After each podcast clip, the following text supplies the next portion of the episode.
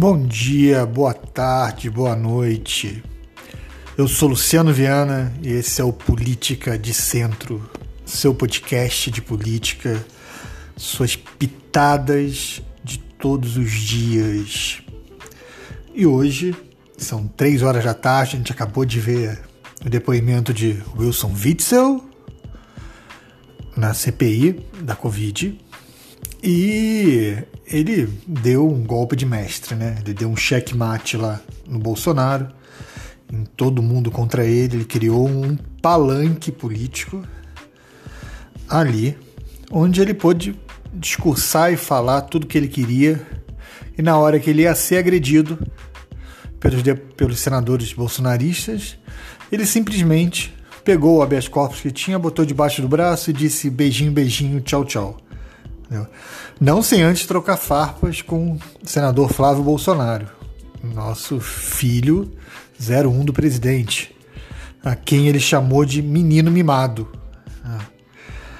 É, ele foi muito bem, se defendeu de praticamente tudo, jogou muita lenha na fogueira, disse que tinha fatos gravíssimos a revelar, pediu uma sessão reservada só para ele que com certeza vai ser atendido pela CPI. Entendeu? Por que dessa sessão reservada? Porque na sessão reservada ele vai falar o que ele quiser. A CPI tem a grande maioria de deputados, pelo menos de centro, que não são nem Bolsonaro, nem a favor, nem contra, que vão deixar ele falar sem ser muito agredido. Ele promete levar provas, promete falar de outras coisas também, de fatos gravíssimos na administração dele. Disse, inclusive, para quem quisesse ouvir o quanto que ele foi prejudicado pelo governo Bolsonaro, que tudo a gente já sabe há muito tempo, foi prejudicado pelo governo Bolsonaro, porque Bolsonaro, naquela ânsia dele de ver fantasma em todo, todos os lugares, enxergava o Witzel como um, um concorrente à sua reeleição em 2022. É, o senador Randolfo Rodrigues já falou lá na própria comissão que estava requerendo depoimento reservado do Witzel. Então o Witzel vai, vai deitar e rolar.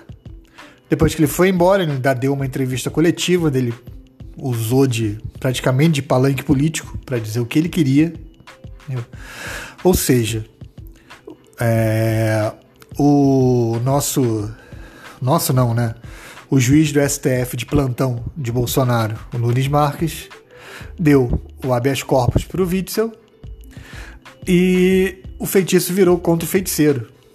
Porque, uh, por culpa desse habeas, desse habeas corpus, o Witzel foi embora, deixou os senadores governistas falando com vento, uh, deu o recado dele, bateu, bateu, bateu, bateu, bateu em Bolsonaro.